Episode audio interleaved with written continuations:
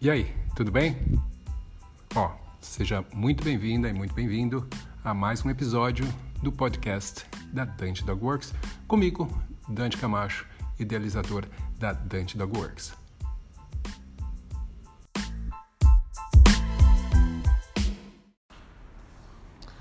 E aí, pessoal, muito bem?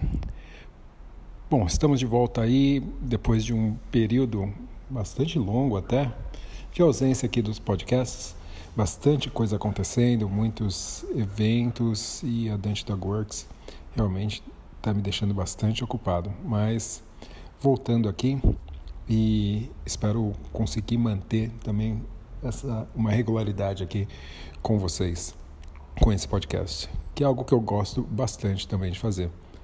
Agora, hoje uh, eu acredito que vai ser um pouco breve, né? Se eu conseguir me controlar e não ficar simplesmente divagando aí nas ideias.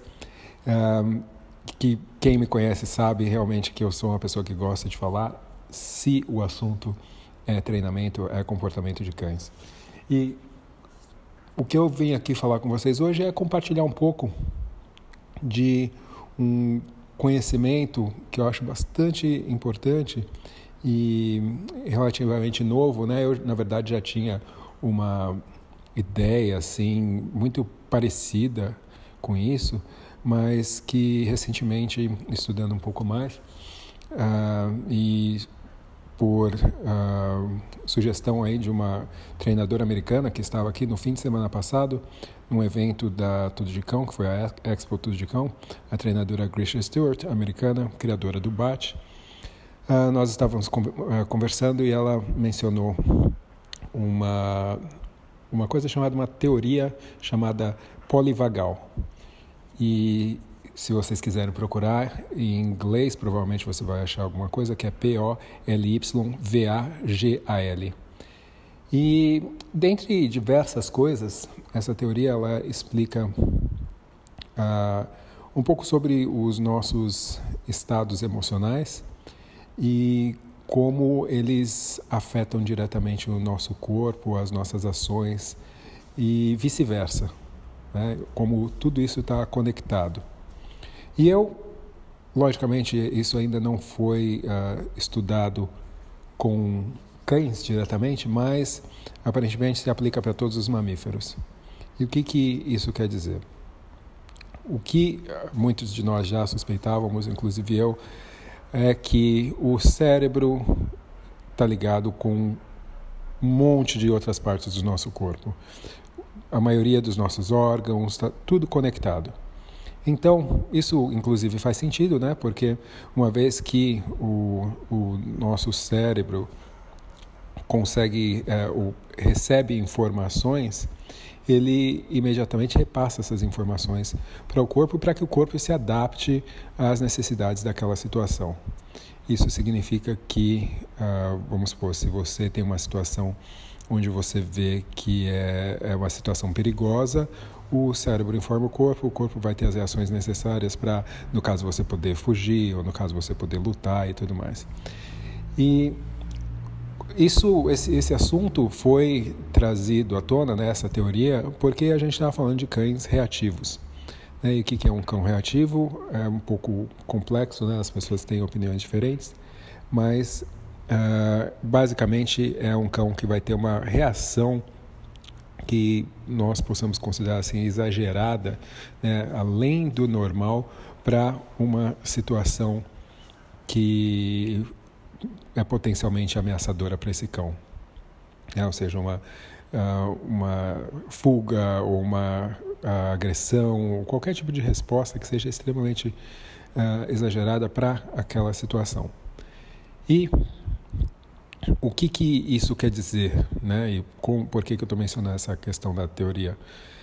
Porque se a resposta ela é tão intensa é porque a percepção do cérebro ela é muito intensa. Ela percebe aquela situação como sendo algo extremamente perigoso. E isso quer dizer então o quê? Que o cão reativo ele tem uma tendência de perceber as coisas de uma forma uh, além ou seja, de uma, com uma sensibilidade além do normal. Isso quer dizer que o que ele vê não necessariamente é o normal, mas ele interpreta de uma forma exagerada. O que o corpo faz depois é só uma resposta. Só que o que acontece é que a gente acaba entrando num ciclo. E o que, que isso significa? Que a gente tem a resposta física exagerada e essa resposta também dá feedback para o cérebro e isso continua. Né? E por isso que realmente é muito difícil um cão a gente cuidar e lidar, né, treinar cães que tenham problemas de reatividade, porque esse ciclo ele se alimenta. Então, o cão ele naturalmente se mantém nesse estado de alerta o tempo inteiro. E se você já trabalhou com um cão reativo, você já deve ter notado isso, né? Que o cão reativo, na maioria das vezes, ele vai estar hipervigilante nos locais onde ele frequenta. Uh, inicialmente, pode ser mais nos locais onde ele tem, teve experiências negativas, mas a tendência natural é isso ir se potencializando, isso ir se generalizando para outros lugares, outros lugares também. E por uma questão de sobrevivência mesmo, os mamíferos no geral têm uma tendência natural a considerar situações perigosas mais perigosas do que elas realmente são.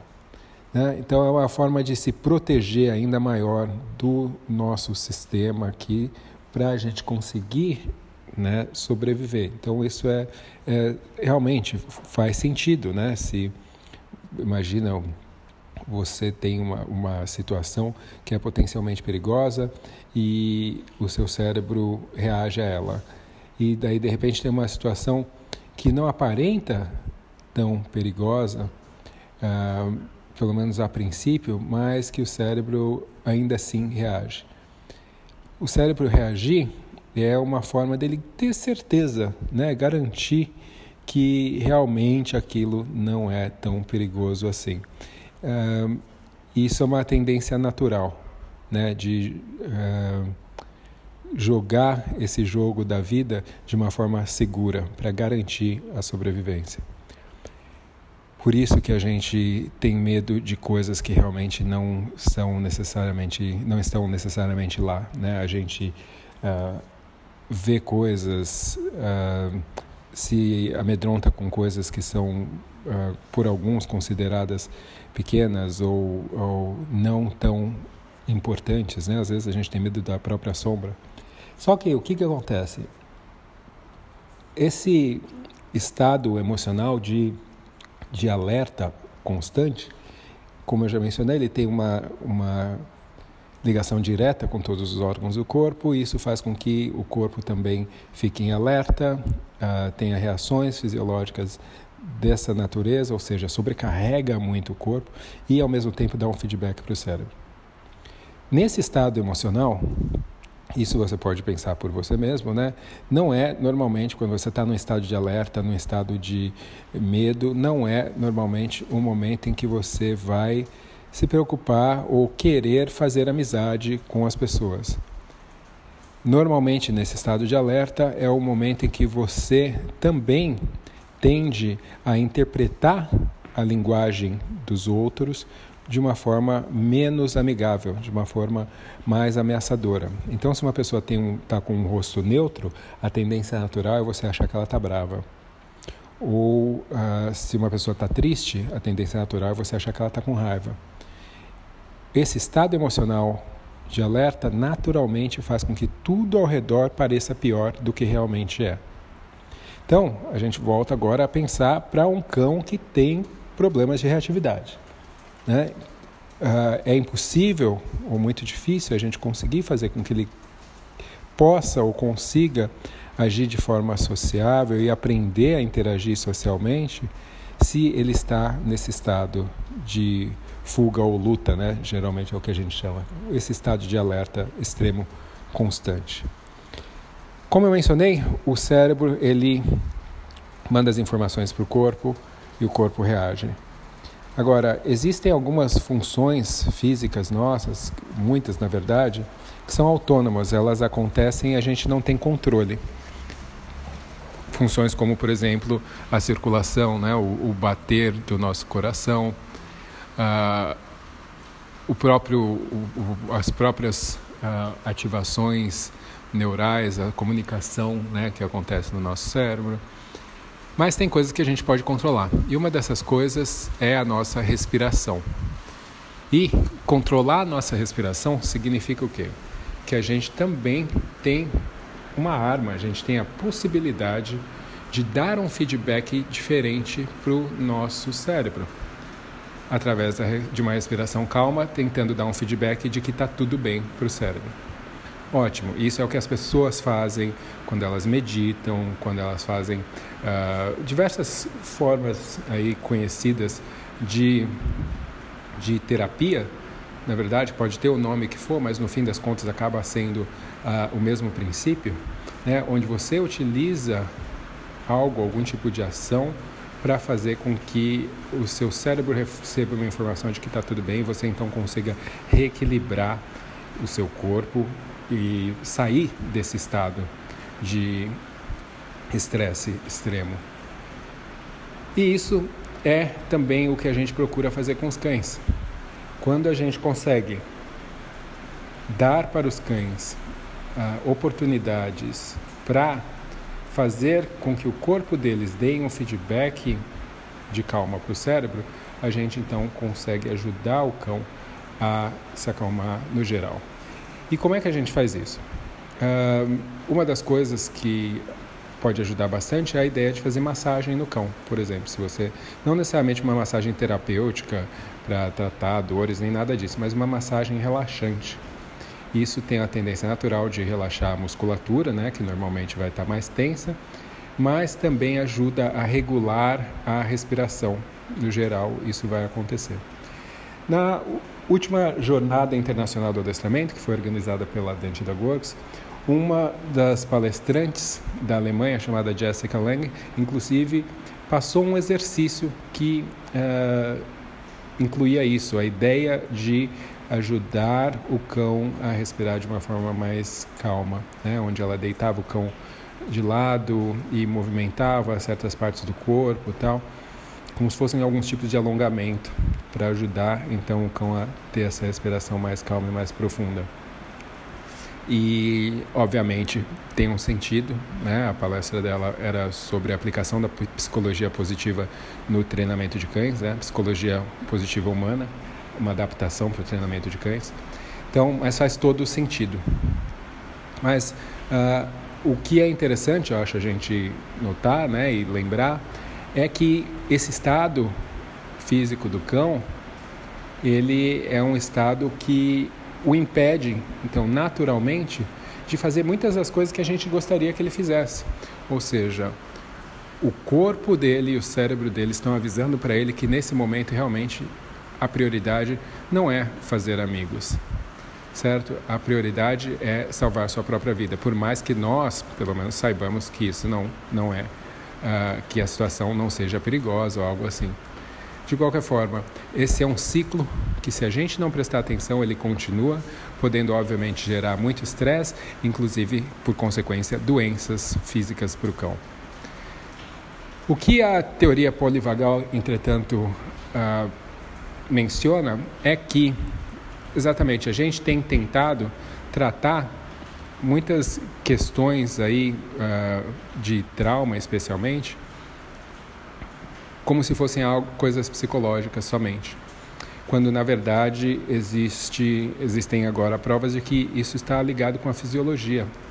Então, tratar o corpo, né, tratar o físico, tratar uh, a parte, as partes físicas realmente faz com que a gente então possa ter uma influência nessa questão emocional. Como tudo está conectado, tudo tem que ser trabalhado. Essa é também a filosofia da Dante Dog Works e, e do trabalho de treinamento funcional, que é por isso que eu mencionei, né, que logo no começo desse podcast, que eu também já meio que tinha uma ideia similar em relação a as frontes que devem ser trabalhadas para se alcançar o avanço no treinamento de um cão.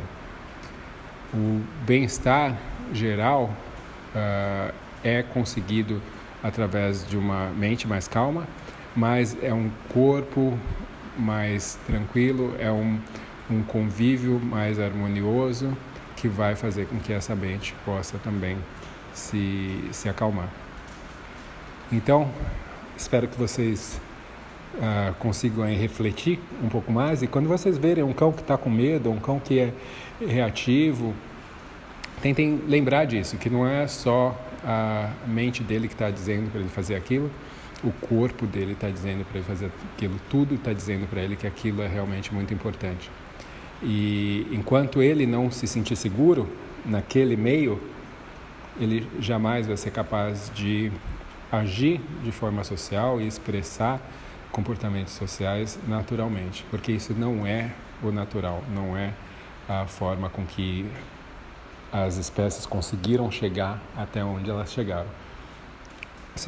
E sim através dessa prevenção, né? dessa a forma natural de defesa do, do organismo. Então, fica aí a minha viagem desse podcast. Espero que vocês gostem.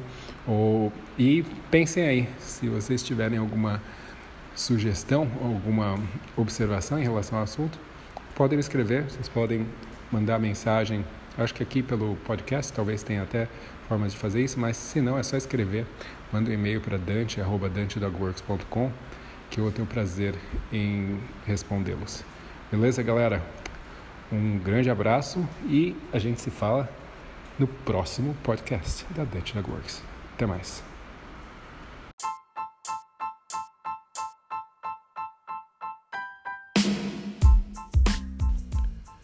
Então, pessoal, esse foi mais um episódio do podcast da Dante Dog Works. Espero que vocês tenham gostado. Se vocês querem mais informações sobre a Dante Dog Works, sobre os cursos da Dante Dog Works, é só entrar no site www.dantecamacho.com e lá você vai saber um pouco mais sobre mim, sobre a minha história e também sobre os cursos aí que a gente tem disponível. Eu espero vocês no próximo episódio, então, até mais, um abraço.